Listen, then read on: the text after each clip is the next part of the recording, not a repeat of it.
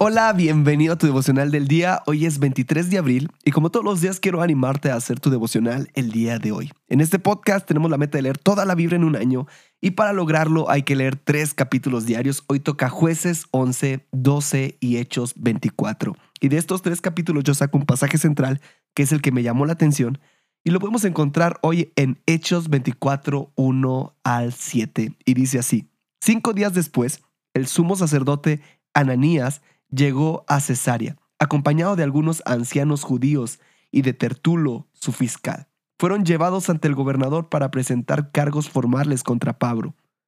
Después de que llamaron a Pablo, Tertulo lo acusó, diciendo, Su excelencia feliz, bajo la sombra de su sabio liderazgo, los judíos hemos experimentado un largo periodo de paz. Por su sabia previsión, muchas reformas se están dando en nuestra nación gracias a usted. Muy honorable Félix, lo apreciamos profundamente y muchas gracias. Para no aburrirlos con una presentación larga, les ruego que escuchen nuestro breve resumen con su amabilidad habitual, porque hemos hallado que este hombre es una plaga contagiosa, un hombre sedioso que continuamente suscita disturbios entre los judíos de todo el mundo. Se ha convertido en cabecilla de la secta conocida como los nazarenos. Incluso ha intentado profanar nuestro templo, razón por la cual lo arrestamos.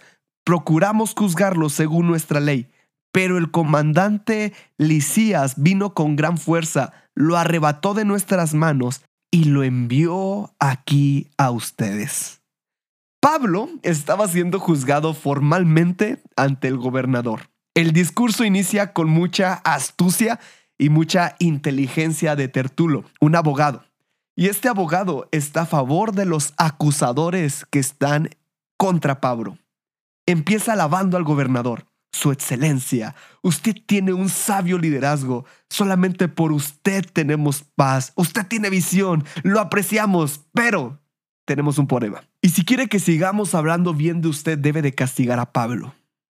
Esta es una enseñanza que puedo ver entre líneas. Tenemos que tener sumo cuidado con las personas que nos halagan en extremo porque debemos de recordar que esto puede desviar nuestro corazón y olvidarnos de la verdad. Seamos personas íntegras, que no se dejen manipular con palabras bonitas. Tengamos los pies firmes en Jesús. Ahora, no estoy diciendo que, que no recibamos con gusto los halagos. Lo que estoy diciendo y lo que estoy enfatizando es que tenemos que tener cuidado, que ese no sea nuestro motor de decidir algo que tu deseo más grande no sea ser halagado.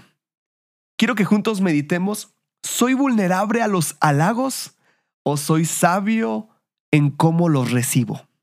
Quiero animarte a hacer tu devocional el día de hoy.